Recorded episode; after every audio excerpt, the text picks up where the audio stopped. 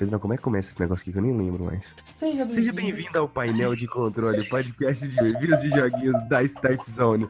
Nesse podcast, cada participante traz um jogo e comenta sobre o mesmo. Então, sem enrolação, vamos logo pro programa. Eu não tô, eu não tô conseguindo fazer essa introdução sem parar pra respirar, cara, de tão ruim que eu tô.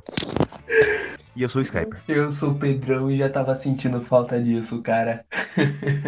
Ai, ai, Pedrão. Nossa, quanto tempo, cara. Quanto tempo que a gente não realiza essa gravação aqui, né, velho? É, a gente tinha apresentado um participante novo que já não é mais participante. É, realmente, realmente. É, foi no último podcast que saiu, a gente apresentou esse participante? Foi, foi. Sério? Sério, Não, você deu quanto tempo não. fala? A gente ficou um mês inteiro sem Caralho, gravar. faz muito tempo, velho. Não tem podcast desde o dia 24 de fevereiro. Passou um mês inteiro sem ter podcast. Eu percebi isso. É, eu já vou avisando aqui que a culpa é do Pedrão, tá? Não, a culpa é sua, porque todos os dias que eu chegava você falava, eu dormi, desculpa. Ah, desculpa, velho. Eu acordo 5 horas da manhã e aí eu vou dormir, sei lá. Agora você tem sua moto, você não tem esse problema. Não, eu não tenho minha moto ainda. Ainda não chegou? Não. Eles vão entregar sua Ainda- moto de moto pelo Ainda, correio. ainda, ainda não paguei. Eu ainda não paguei a moto, tá? Ela é minha, mas eu ainda não paguei. Eu vi o cara do correio de moto carregando uma moto nas costas. Botar a moto na mochila, assim vai. Cara, pra você ver o tanto de coisa que aconteceu. O Lula foi preso, velho. É, realidade, né? Eu ainda não consigo, eu não vi vídeo dele sendo preso, então eu não consigo acreditar ainda. Ele ficou parecendo um popstar, só faltou óculos escuros. Aconteceu tanta coisa esse mês. O Lula tem barba. Quem tem barba não precisa de óculos escuros, porque barba já é um negócio estiloso.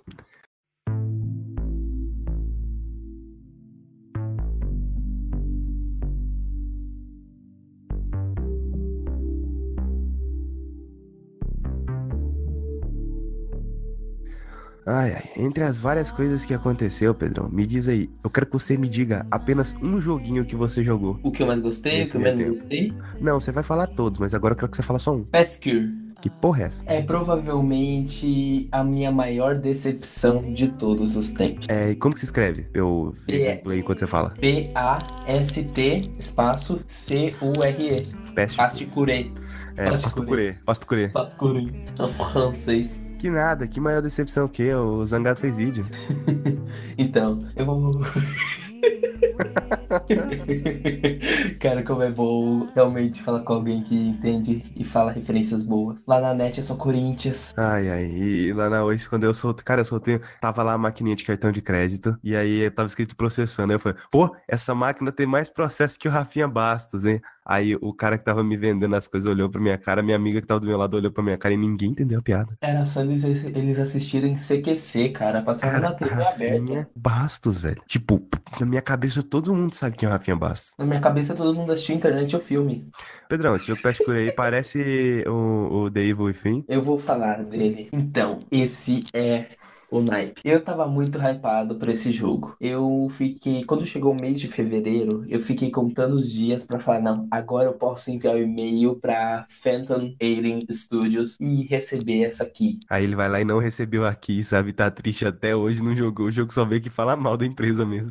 Não, eu recebi aqui e eu já recebi um aviso que, como eu recebi antes do lançamento, o jogo tinha alguns bugs, então era pra considerar, beleza. E eu joguei Aí o jogo Pedrão antes. foi, a- foi abrir o jogo, ele tentou abrir o negócio aí só deu aqueles pipoco louco, sabe? O videogame explodiu. Mas não é bug, relaxa. relaxa, só bug. Não, não, não, o jogo chegou a crashar umas três vezes, mas é normal. Enfim, e o que que é esse jogo? É praticamente um jogo que quer ser tudo, literalmente quer ser tudo. Então eu não posso falar, ele é um jogo de ação, porque ele é um jogo de ação, ele é um jogo de stealth, ele é um jogo de terror, ele é um jogo de puzzle, ele quer ser muita coisa ao mesmo tempo. Skyper, você sabe o que acontece quando uma pessoa, quando uma pessoa quer juntar um monte de coisa em uma coisa só? Vira The Witcher. Não, tô...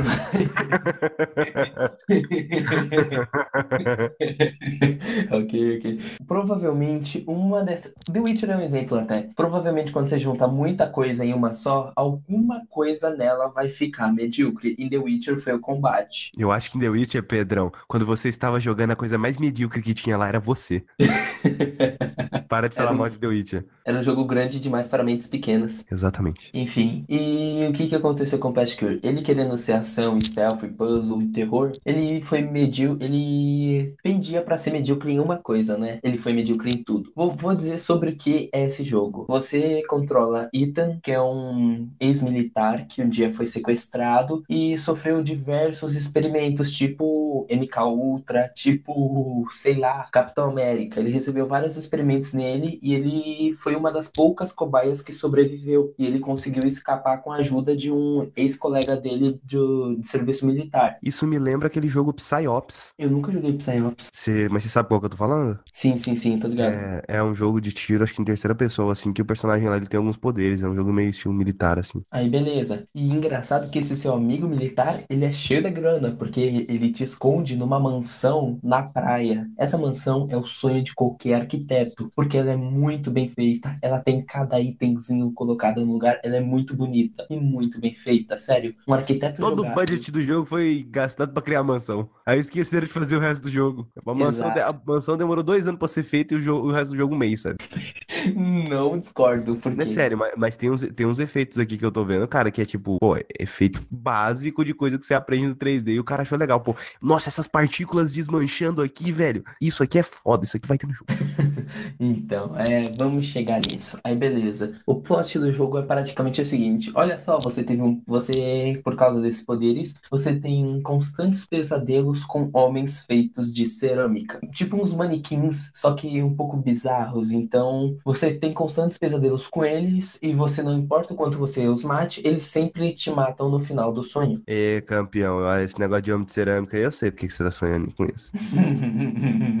É sério, o cara gostou mesmo desse, do efeito das partículas se quebrando, né? sim, sim, sim, sim. Você tá olhando o bagulho dos homens de cerâmica, né? É, eu, é, eu tô olhando ele correndo num corredor todo branco. Você chegou a terminar esse Ah, jogo? zerei. É um jogo muito pequeno, então você praticamente tem sete capítulos, então dá pra você zerar em uma sentada. Ele tem em torno de 5 a 6 horas, mais ou menos. Então você vai jogar ele muito rápido. E esse jogo ele é separado então em fases. Vai, a primeira fase é o sonho, a segunda fase é o tutorial de treinamento, que você vai pegar uma arma, ver como ela é, vai pegar outra, ver como ela é. Terceira fase é, sei lá, você vai pra uma missão especial que você tem que pegar umas pílulas, porque essas pílulas elas fazem você ter menos alucinações. Aí beleza, aí o que que você vai fazer? Você vai invadir um mega complexo, um mega prédio doido, cheio de cara. E a parte do jogo que é ação. E stealth também ao mesmo tempo. Então você tem que se esconder dos caras até você perceber, caramba. Pera aí, você vai poder. invadir um mega complexo doido, cheio de cara? É, Você tá invadindo o Facebook?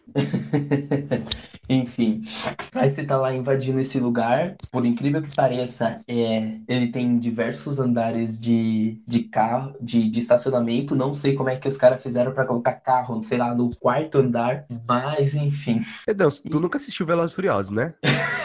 Porra, velho, é muito fácil de fazer isso, velho. Caralho, a coisa é uma, é uma situação tão de explicar. Enfim, e tipo, beleza, essa fase em especial, ela quer te mostrar um pouco da mecânica de stealth e de tiro. Só que você vai usar a mecânica de stealth até o momento que você perceber que a inteligência artificial é burra, mas ao mesmo tempo ela enxerga até os quintos dos infernos, então não adianta você usar o stealth. Usa, você praticamente vai passar o jogo inteiro usando seu poder de, de deixar o tempo mais lento e vai dando headshot nos inimigos. Se você tem uma sessão de stealth em que você, se o inimigo te, te vê, ele vai correr atrás de você e te matar, fica de boas. Passa por ele, a hora que ele te vê, usa o poder de câmera lenta e vai para um lugar onde o inimigo não consegue ir. Pronto. Praticamente você, o poder de câmera lenta quebra o jogo inteiro. Olha, você acabou de definir Quantum Break. Mas Quantum Break foi pensado nesse budget e, e Quantum Break não tenta ser stealth em momento algum. O stealth Tenta. de- é verdade, tem um outro momento, mas não é tão estragado assim quanto o Past Cure é. É horrível, é horrível esse negócio do stealth dele. Não devia existir o stealth no jogo porque ele é totalmente quebrado. O- o- os elementos de terror são muito simples, mas eu admito que os homens de cerâmica são bastante interessantes, sabe? Eles puxam um pouco daquele medo de manequim, daquela coisa inanimada e sem vida Eu acho até interessante, mas não é muito utilizado no jogo. O que praticamente você mais vai ver no, no jogo inteiro são gê- um- uma porrada de gêmeos de terno que vão atrás de você e você dá porrada neles e tiro neles. E olha só, tem um chefão que eu nem sabia que existia. Tem aí, faz sentido. Faz tudo sentido. Agora tá tudo sentido. Isso aqui é Matrix. Aham. Aí tem um chefão com poderes. Olha só, eu tenho uma garota que eu gosto. Olha só, batalha final. Olha só, o jogo acabou. Eu sou do mal? Eu sou do bem? Não sei, porque o jogo acabou. Tipo, o Pedrão, é foi- isso dar, é para dar aquele sentimento de, olha, você tem que pensar, porque os desenvolvedores eles não quiseram pensar por você. Cara, e é uma decepção tão grande esse jogo, porque quando eu olhava os trailers, eu vi o negócio dos poderes, eu vi os, bon- os bonecos de cerâmica, sabe? Eu vi o combate, e tipo, tudo que tá nos trailers é muito bom. Só que tudo de bom tá nos trailers. O, o que sobrou é ruim. Isso é praticamente um jogo que não vale a pena ser comprado, infelizmente. Você Nossa, quer cara, e esse combate corpo a corpo aqui quando o inimigo chega perto de você, porra? Nossa senhora. Tipo, literalmente, quer se divertir com Fast Cure? Olha o trailer, olha, sei lá, a primeira meia hora do Zangado e desiste, porque não vale a pena gastar dinheiro com esse jogo. Pedrão, acho que você tá Oi. sendo muito cruel com esse jogo. O que, que Não, você cara, aprendeu com toda a sua experiência com Pest Core? O que, que você vai levar pro resto da sua vida? Se você tentar fazer coisa demais, uma delas vai sair med... uma das coisas que você vai tentar fazer vai ser medíocre, ou todas elas vão ser medíocres ou É, horríveis. isso, isso é uma coisa que acontece no, no Life is Strange. Eles sabiam a, a limitação que eles tinham e o que, que eles focaram? Roteiro e dublagem. Porque de resto eles não tinham como bater nenhum outro jogo da indústria. E deu certo. É, Sabe? Life is Strange é um ótimo jogo. Sim, cara, a gente saiu de fevereiro, que foi um mês inteiro que, que eu apresentei jogos simples, que sabiam suas limitações. Eles preferiam diminuir o tempo das experiências para maximizar o, o ganho do jogo, sabe? Se uma coisa é divertida, eles deixavam o jogo menor para você aproveitar aquilo, antes daquilo ficar chato ou enjoativo. A gente via experiências mais contidas em fevereiro, e no final de fevereiro eu peguei Past Cure, que foi uma experiência que quis, quis ser tudo e foi nada. O Pedrão ficou tão traumatizado com o Core que não saiu nem o podcast em março. tão traumatizado que ele ficou. E Agora a gente tem um em-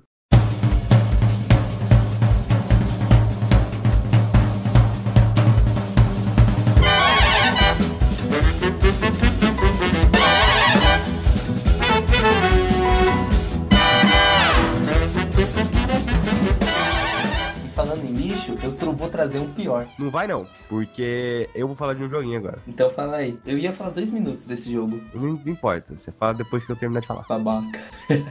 Sou mesmo. Nasci babacas. Eu nasci assim, eu cresci assim, eu vou ser assim, pau no seu cu. Pedrão, eu quero comentar de um jogo aqui que eu acho que ninguém nessa internet falou dele.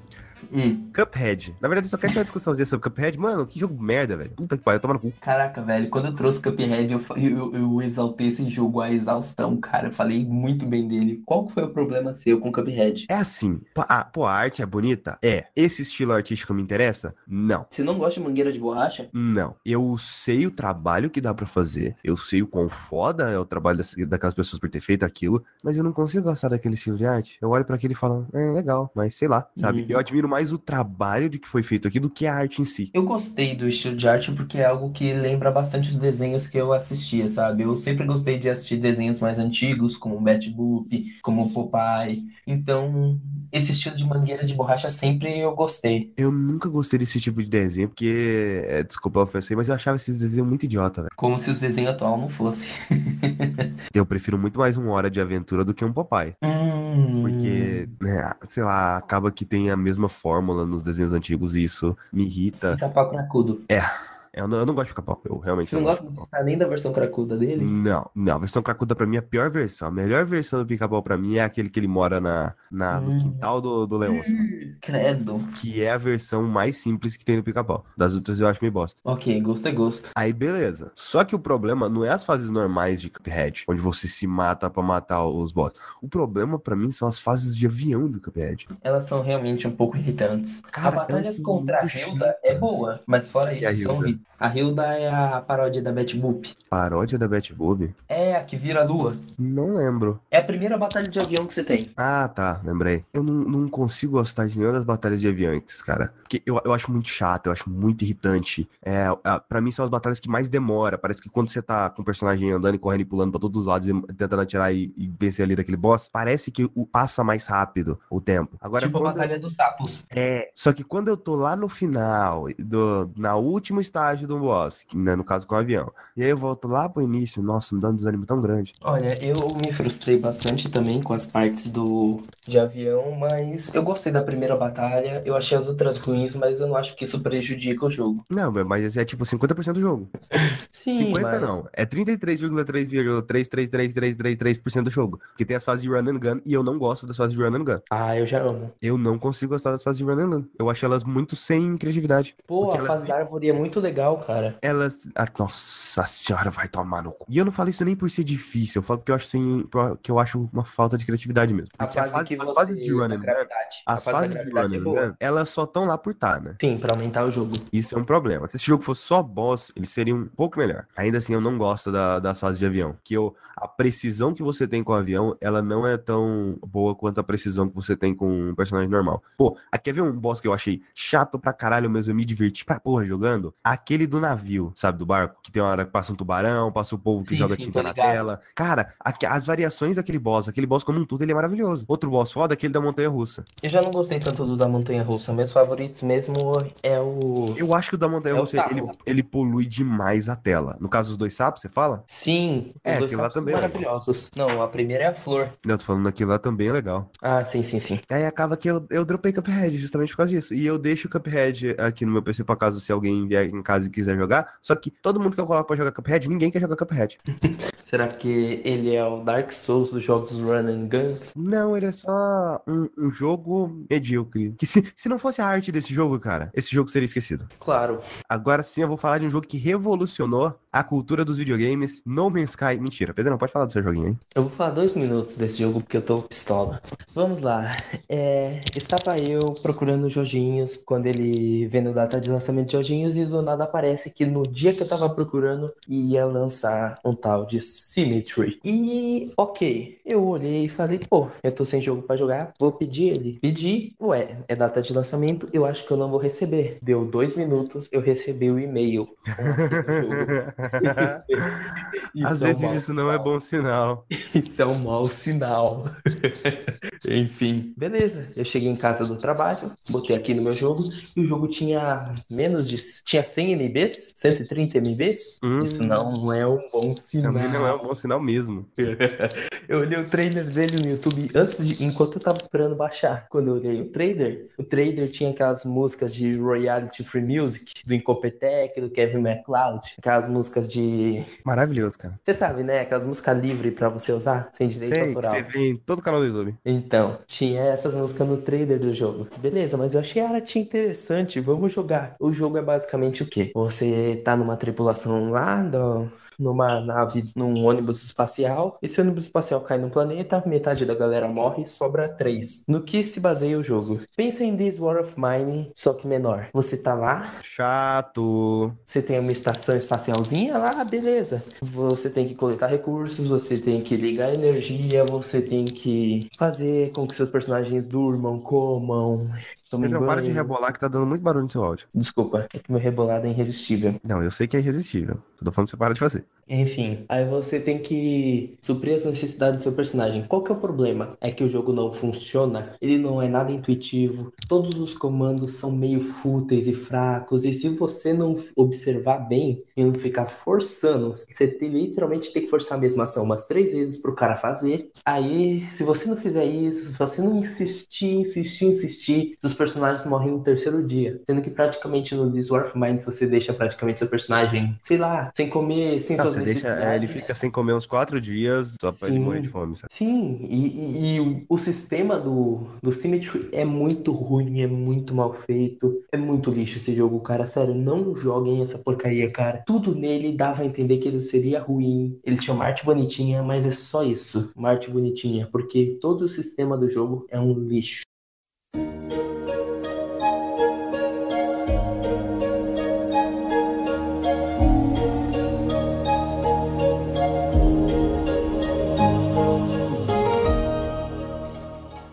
Esse é o Pedrão e essa foi a indicação da semana. eu vou trazer coisa boa ainda, fica tranquilo. Tá, agora eu vou falar de mais um outro joguinho. Dessa vez eu gostaria de estar falando de Dandara. Pior que eu não sei como falar de Dandara. Por quê? Porque ele, Dandara ele é um Metroidvania, uhum. certo? certo? E é um jogo de plataforma. Ok. Só que ele não tem pulo. É raro, você, é, é, raro você encontrar um jogo de plataforma que você não pula entre plataformas. Então, como é que você se movimenta? É assim, uh, olha pro teto. Todo mundo aí que tá, tá assistindo o podcast, olha pro teto. Tá vendo o teto? Vamos supor que você só se movimente pulando entre o teto e o chão. Okay. Só.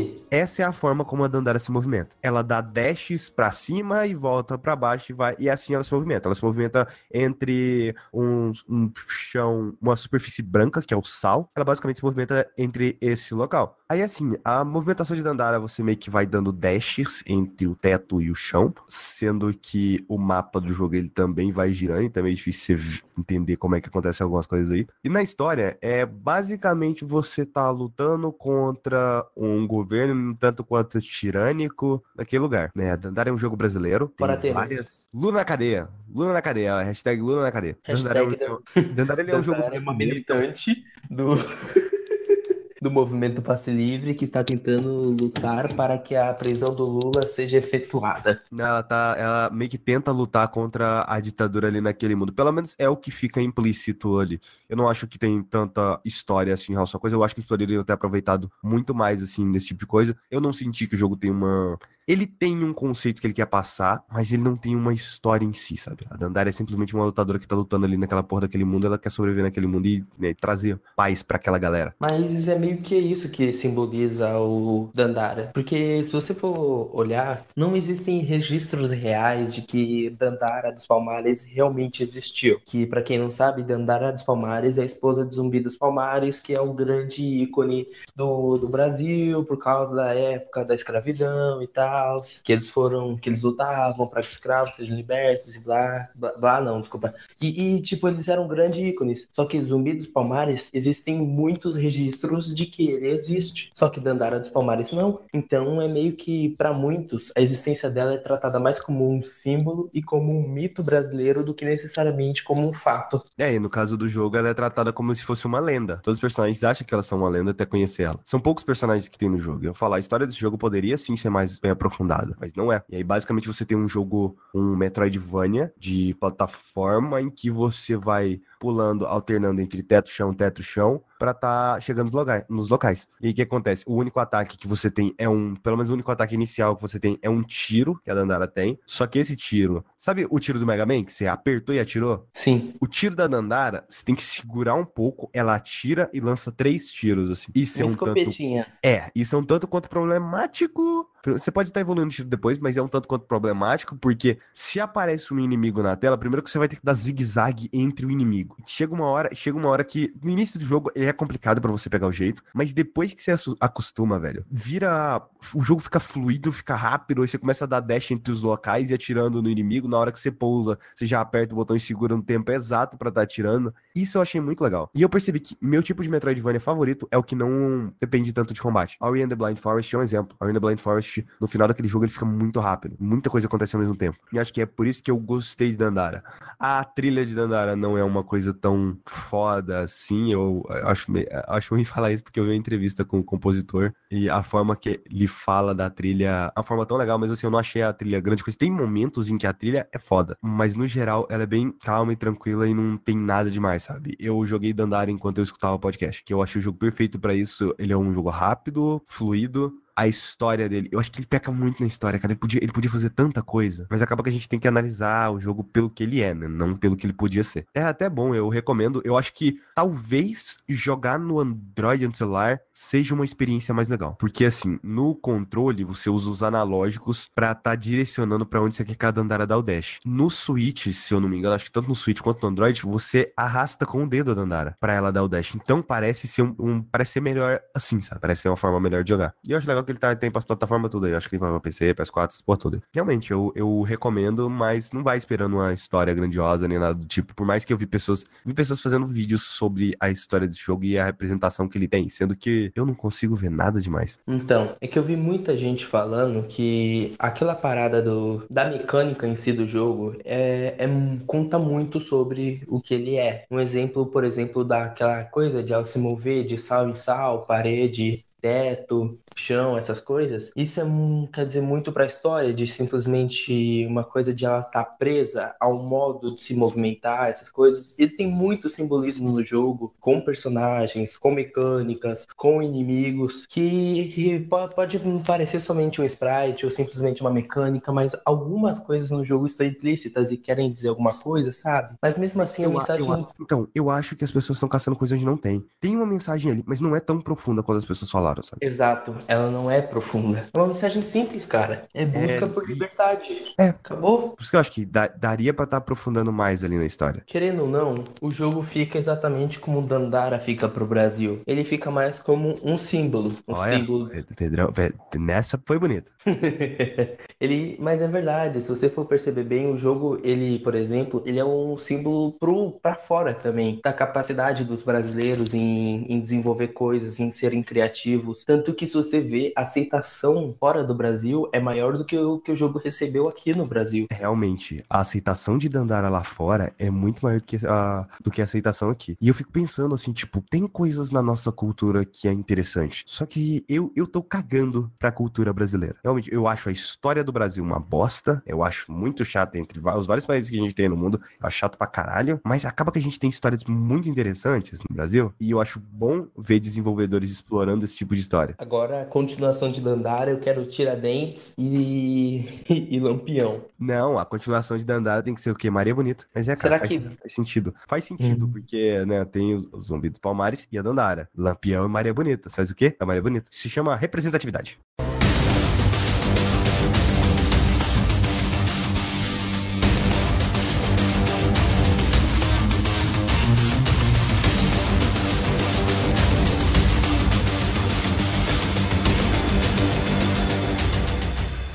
Minha vez agora? Então, é. Eu trouxe dois jogos que eu não gostei bastante. Um que realmente era um lixo por completo, e o outro que era tão mediano que não valia a pena. Agora eu vou trazer um que é aquela pegada. Ele é simples, mas ele é tão simples, mas ele sabe que é simples e por isso ele é bom. Eu trouxe pra vocês hoje o cúmulo do ridículo, do, do da simplicidade, do da loucura. Eu trouxe pra vocês Tesla versus Lovecraft. Eu quero saber que porra é essa. Ok. É, Tesla vs Lovecraft é provavelmente um dos meus jogos favoritos que eu joguei mês passado. Ele é aquele tipo de jogo de top-down shooter que a visão é de cima e você vai pegando power-ups pra ir melhorando suas armas, seus tiros e ganhando habilidades. O seu dash te dá, te dá frames de invencibilidade, essas coisas. Praticamente a história dele é simples e básica. Você é Tesla, você tá fazendo uma tecnologia super incrível e Lovecraft fala: não, isso vai arruinar muitas coisas. Isso vai arruinar tudo que eu acredito. E o que que o Tesla faz? Manda os guardas tirem esse homem daqui. O Lovecraft ameaça o, o Tesla. Lovecraft vai pra cadeia. O Lovecraft vai pra cadeia e jura e amaldiçoa o Tesla, fazendo assim com que todas as legiões de monstros do submundo que ele mesmo criou se tornem realidade. E fazendo assim, então, Lovecraft se tornar tipo um senhor das trevas. E praticamente, então, todas as legiões de monstros dos contos deles vão invadindo o mundo real. E cabe a Tesla destruir todos esses monstros e deter Lovecraft. Genial. Genial, cara. Eu, eu quero saber, a gameplay dessa porra é boa? É sensacional, cara. É- Dá pra ele é- jogar?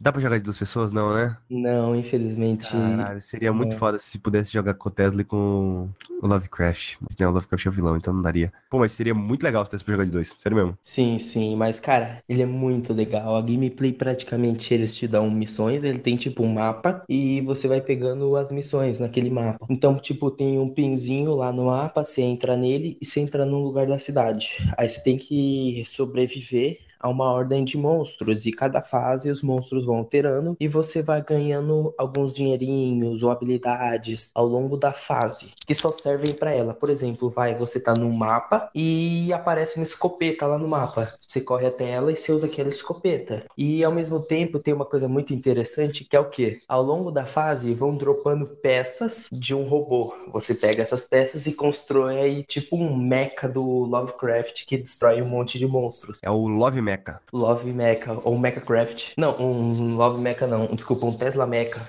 Eu trocando as palavras aqui. Você constrói um Mega Mecha do Mega Mecha. Mega Mecha. ok, vai ser esse nome agora, um Mega Mecha lá do Tesla, que vai destruindo os monstros e ele tem um tempo limite. Então, praticamente a gameplay é você se esquivando dos monstros, pegando armas, power-ups, que são dropados em caixas que você pega ao longo do mapa. Você pega munição, você vai pegando as coisas ao longo que o mapa te dá e você tem que sobreviver a hordas de monstros. O legal desse jogo é o que? As partidas são curtas. As primeiras partidas do jogo duram em torno de 30 segundos e as partidas de... e as partidas lá pro final do jogo duram em torno de 6 minutos por fase. Então é um jogo com partidas muito curtas. Então é aquela coisa. Esse jogo é perfeito para quando você falar, hum, eu vou sair daqui uns 10 minutos, mas dá para eu jogar uma partidinha de Tesla versus Lovecraft antes de eu sair. Esse jogo é perfeito para isso. É um jogo perfeito para você jogar ouvindo podcasts. Você vai lá, ouve um podcast e destrói hordas e hordas de monstros do submundo. A história é simples, mas não importa muito porque a gameplay é tão gostosa de se jogar e tão fluida. E eu não vejo problemas nesse jogo, sabe? E esse jogo não é muito daquilo que quer ser gráficos, quer ser essa coisa, não. O jogo só quer ser divertido na proposta dele. E eu achei interessante e gostei demais. Cara, o único jogo que eu joguei desse tipo, na verdade não necessariamente um jogo, mas o único modo de jogo que eu joguei desse tipo, sabe o Dead Ops Arcade? Sim. Foi a única coisa que eu joguei assim. Caraca, velho. Compare a gameplay dos dois. Dead Ops Arcade, ele é muito focado no esquema normal de zombies do Call of Duty. Então você tem que ir pegando as coisas, as armas, tal. É não, eu, similar. eu falo é em relação a controles mesmo. Porque É similar. pa- eu tô vendo gameplay aqui e parece que desliza demais o personagem. Não, mas é muito importante esse negócio do personagem deslizar. Por quê? Dead Ops Arcade é um pouquinho focado mais em realidade. Então, o seu personagem é um pouco mais devagar e ele tem certos comandos mais normais. Tesla Love vs Lovecraft não. Como você tem as habilidades do Lovecraft, você pode dar dashes. Os dashes são muito importantes para você poder escapar de hordas de monstros. Então, todo jogo é focado em velocidade. Então, você vai esquivando de inimigos, de hordas de inimigos e pegando power-ups para destruir eles. Então, parece que o personagem desliza um pouco, mas quando você controla, é perfeito. É fluido o suficiente para você poder jogar sem ter problemas. Você não fica preso em lugares, você não fica flicando em parede, porque você simplesmente tem uma mecânica tão rápida e os dashes são tão precisos que você praticamente tem o que não tem no Dead Ops Arcade, que praticamente se você ficar preso no Dead Ops Arcade já era. Eu simplesmente amei tudo que eu vi em Tesla vs Lovecraft. Eu fiz a. Eu zerei o jogo três vezes, porque ele tem três planos. Ele tem o plano mando, ele tem o plano. Ele tem o plano Aerith e tem mais um plano lá infernal, que eu não lembro o nome agora. Aí você tem que Troca salvar esses. alguma Não, coisa? não. Muda alguma coisa no gameplay, nos cenários? Os cenários não mudam em nada, só muda que são praticamente New Game Plus, só que com dificuldades maiores, e você ganha um final diferente ao zerar eles. É praticamente o New Game Plus com maior dificuldade e um final diferente. Eu recomendo demais, se você vê o Tesla vs Lovecraft numa promoção, e quer um jogo só pra passar o tempo, pra jogar uns minutinhos e tal, ou pra jogar ouvindo podcast, ele é perfeito. Ele é divertido, fluido e funciona bem.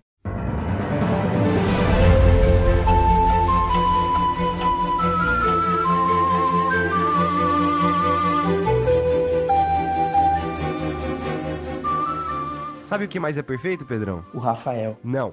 A Hatch Time. Ah, porque Hatch Caraca, Time é cara, perfeito. Quanto tempo que eu não jogo um Collectathon divertido pra caralho, velho. É, A- a Team gameplay é. É, eu não cheguei. é, tá, mas eu não joguei, né? Não, mas eu, eu acho que não chega nem perto. O Team Multiverse deles é bem mais simples. Cara, A Hat in Time, ele, ele funciona assim. Primeiro de tudo, que a história dele é, é genial. Que envolve viagem do tempo, já, já me pegou já. É assim, é, você tá tentando voltar pra sua casa, e aí chega a máfia batendo na sua porta e falando, ô, oh, paga os impostos aí, doido. E aí você vira pro cara assim e fala, uh -uh. basicamente, ela só balança a cabeça e fala, uh -uh. vai pagar imposto nenhum aqui nessa porra não, que não paga imposto não. É, é, é isso aí. Fala com vocês tudo. O que é que acontece? A máfia dá um jeito de fazer um acidente na, na nave da, dela e ela perde todas as time pieces, que é, é umas ampulhetas de tempo, assim, meio que. Sabe no. Qual é o nome daquele jogo? Qual é o nome daquele jogo? Qual é o nome daquele jogo? Prince of Persia. Isso, só um instantinho. Você falou errado. Eles não causam um acidente. O cara, a menina tá simplesmente numa nave espacial, o cara tá lá fora no espaço, sem nenhum negócio de respirar, e o cara dá um soco no vidro da menina e, e faz a, ela e as timepieces serem sugadas, cara. Isso não pode ficar em branco. O cara dá um soco. Causou acidente, não causou? Resumindo, é todas as timepieces que ela utilizava como uma forma de gasosalina para a nave dela foi espalhada por vários mundos e agora você tem que recuperar as timepieces de volta. Essa é a história de in Time e esse é o motivo para você ter que estar tá coletando a... tá coletando essas porra. Mas o que que acontece? Vamos lá. Eu, em essa história, tem umas pegadas interessantes. Cada mundo muda o estilo que é a história. No primeiro mundo, ele é uma coisa mais de máfia. No segundo mundo, é, no segundo mundo são duas, dois personagens que estão competindo para fazer um filme. Inclusive, sabe aquele filme Assassinato no Expresso do Oriente? Sim. Tem uma fase que ela é toda centrada nisso, você precisa descobrir o assassino de uma pessoa lá. Hum, é esse aquela tão falada fase do detetive? É, ela é interessante, mas tem, tem, fase, tem fases bem melhores. É que me falaram que essa fase em, em si é interessante porque tem toda uma atmosfera legal. A personagem anda de uma forma diferente. Eles constroem tudo de um jeito pra você ficar um pouco imerso no mistério. Isso acontece em todos os mundos. Só tem um mundo assim que a história dele é mais vaga. Porque é literalmente você é jogado dentro daquele mundo e é tipo, tamo aí. E aí depois que você vai descobrir o que, que tá acontecendo naquele mundo. Você vai descobrir que tem. Tá tendo uma, uma forma de corrupção ali dentro daquele mundo. Tipo corruption do Terraria. Ah tá, eu achei que era corruption tipo Lula. Não, não, é corrupção do, do Terraria. A gente deveria trocar o nome do painel de controle para LulaCast. LulaCast. Painel do Lula. Lula, Lula no controle. controle.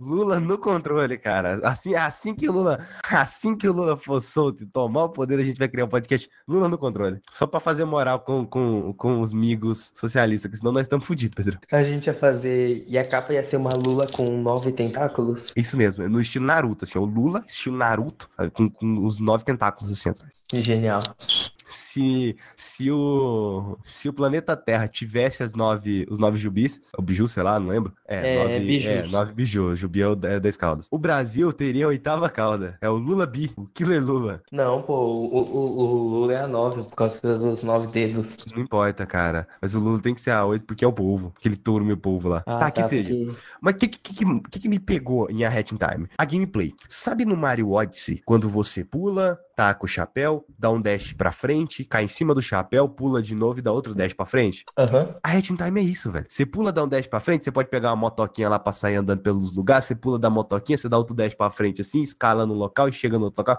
Basicamente, todos os lugares desse jogo são acessíveis. E isso é maravilhoso, porque o jogo ele não, ele não te limita. Ele te dá vários movimentos para você estar tá fazendo muita coisa ali dentro. Em relação a combate, assim, não tem. Ele não explora muito, é mais questão de plataforma mesmo. E, e isso é muito legal. Você tem chapéus, cada chapéu tem uma habilidade diferente. Tem um chapéu mesmo que você, você bota ele e você vira o flash. Você pode correr rápido pra caralho. Só que tem uma melhoria desse chapéu que você pega uma lambreta. Por que uma lambreta? Porque a lambreta é mais rápido do que você correr, né, Pedrão? Não sei se você ah, já tentou apostar corrida com a lambreta. a, a, a lambreta é mais rápida. Depende de quantas cilindradas. Tem um chapéu que desacelera o tempo. Pra que esse aqui é um chapéu que desacelera o tempo se você tem uma lambreta? É simples. Por quê? Porque sim, velho. É foda-se, Pedrão. É um chapéu que desacelera o tempo. É um chapéu que te traz uma lambreta. É, o foda é que não dá pra misturar os dois, né? Já pensou? Eu adoraria uma, uma uma que desacelera, desacelera o tempo. Maravilhoso, cara. Precisamos criar essa história. A gente precisa ser game dev, cara. Sério, e eu, eu me diverti tanto jogando esse jogo. A trilha sonora dele é toda não é harmoniosa em si, é toda alegre e feliz. Embora tenha algumas fases que tem um clima triste pra caralho e ele passa esse clima, tem um, um, mundo mesmo que ele é meio que você vende a sua alma. É o mundo do Rafael. Você faz um contrato lá com um carinha lá e vende a sua alma. Três vezes, quatro vezes. E é, é muito. É, isso é muito divertido, sabe? A cada mundo é uma coisa diferente. Eu espero muito que tenha uma Red Time 2, porque eu gostaria de ver o que eles conseguiriam explorar com todo o escopo de um segundo jogo, sabe? Isso aqui é o que o Kalili deveria ser. Eu só tenho uma. Na verdade, eu tenho duas reclamações sobre esse jogo. Você chegou a jogar Yooka-Laylee, Pedrão? Não, eu ainda quero comprar ele. Não precisa, não. E Snake É Pass? assim, a Snake Pass é bom, mas chegou num ponto que eu enjoei. Você enjoa rápido, eu entendo. É, porque, porque Snake Pass é a mesma gameplay. Eu joguei ele por umas 3 horas seguidas, sabe? E aí chegou num ponto que eu falei, já deu, e eu não tava com um pingo de vontade de voltar pro jogo. A Red in Time, não. A Red in Time deu muita vontade de voltar, eu tava jogando um mundo por dia. Cada mundo tem em torno de uma hora, duas, três horas. Assim. Até que não é um jogo tão longo assim, não. Só que tem duas coisas que me irritam nesse jogo. Primeiro, não tem o status das coisas que você pega. Eu não sei o quanto de coisa falta no mundo pra eu completar. Isso pra um coletão eu acho extremamente importante, porque como que eu vou saber o quão platineiro eu sou, sendo que eu não sei nem que as, as coisas que eu consegui pegar no cenário. E a segunda coisa é que eu acho que o mundo deveria ser uma coisa só. Em vez de ter vários mundos e ter várias áreas? Não é assim, é, é um mundo inteiro. Só que pra você sair e entrar em uma fase, em uma missão, você literalmente sai daquele mundo e entra de novo como se fosse numa outra fase. Pensa num mundo, sei lá, é, pensa em Super Mario World. Pensa em Super Mario Sim. 64. Não, não. Hum, não, não, não, não, Pensa em não, Mario Galaxy. É assim, porque Mario Galaxy, vamos lá, você entrou na fase, é, mas vamos supor que você entrou naquele mundo. E você tem várias missões, você tem as missões pra você fazer naquele mundo. Só que você tem que selecionar a missão antes de entrar. Você não pode selecionar ali no meio do, do mundo. Eu achei isso estranho, porque eu preferia. Existe uma fase que ela tem um, uma, é uma sala livre pra você tá fazendo o que você quiser ali dentro, né? Aí eu acho melhor assim, quando você faz tipo Yoka Lily, você, ao invés de criar um hub onde leva pra essas fases. Eu prefiro que crie um hub onde leva pro mundo e lá dentro do mundo eu posso fazer o que eu quiser, inclusive tem disponível as fases lá pra eu estar fazendo. Do que sair, voltar pro hub, entrar de novo, isso é chato. Basicamente, essa é a uni- as únicas reclamações que eu tenho pelo jogo. O negócio de eu não saber o que eu tenho que fazer é realmente ruim, porque por ser, é um coletatom, velho. Você tem que coletar coisa. Como é que eu coleto coisas, sendo que eu não sei o que, que tem pra eu coletar? Outras coisas interessantes é com, com o passar da, da, da gameplay, você vai liberando uns time rifts, que é literalmente uns buracos no tempo, que alguns são só desafios de plataforma e outros mostram a história de algum personagem. Isso é interessante porque, igual, na fase do, dos cineastas lá, você sabe a história desses cineastas por conta de um time rift. Que é um time, o time rift de história de personagem. Você vai coletando as páginas da história e depois ele faz tipo um quadrinho, assim, você vai vendo o que, que aconteceu, por que, que aqueles personagens ficaram daquele jeito. Basicamente, o que você tem pra coletar no mundo são lãs. Essas lãs você usa pra fazer os outros chapéus. Eu acho que são sete chapéus, se eu não me engano, sabe? Não vou falar todas as habilidades de chapéus aqui, que eu já explorei dema- demais. Eu não devia nem ter falado do, chapéu de voltar no tempo, porque o chapéu de voltar no tempo foi uma ótima surpresa pra mim. Existem alguns badges. É... Como que eu falo badges em português? É, não sei. Distintivos? É Não, né?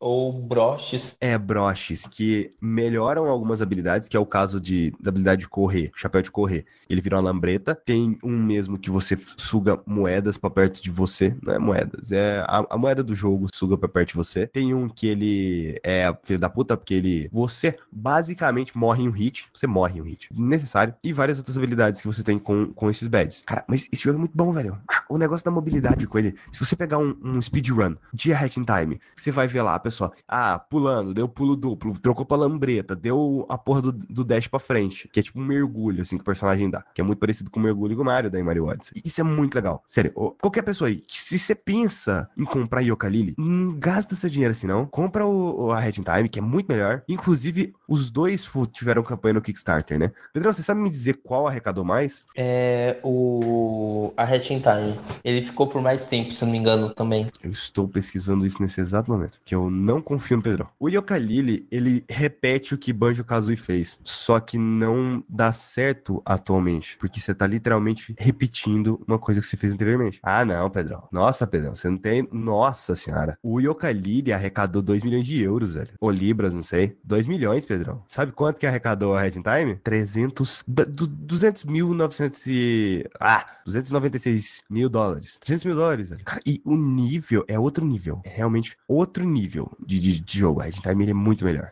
Mas basicamente é isso que eu tinha pra falar de Red Time. né? que é maravilhoso e é isso aí. Joga Red Time porque é muito bom.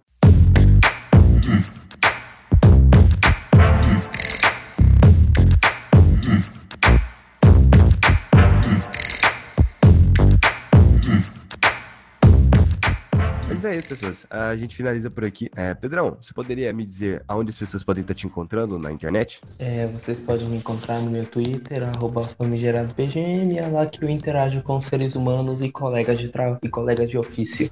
É lá que ele interage com seres humanos e com o Nautilus. É, basicamente, Não, esse é o eu falo Twitter. com Felipe Gugemin, eu falo com Pedro Ciarota, Nautilus. eu falo com o Ele fala com a galera do Nautilus. Se você entrar pro Nautilus, ele fala com você. Se você não estiver no Nautilus, ele não fala com você. Você sabe que eu É parei assim de que o Pedrão- É assim que o Pedrão define as amizades. Por que, que você parou de apoiar o Nautilus? porque eu tô sem grana. Realmente, Pedrão, ele ganha 50 reais por mês e trabalha na net. É escravidão, não sei. Uhum. Eu preciso da Dandara pra me ajudar. É isso a Dandara vai libertar o povo assim como o Lula vai libertar. o meu Twitter.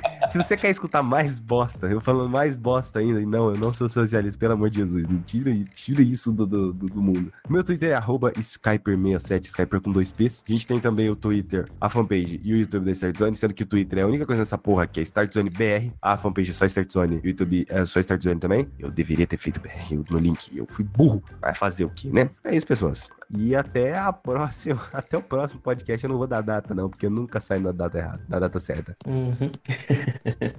Tchau, pessoas. Tchau.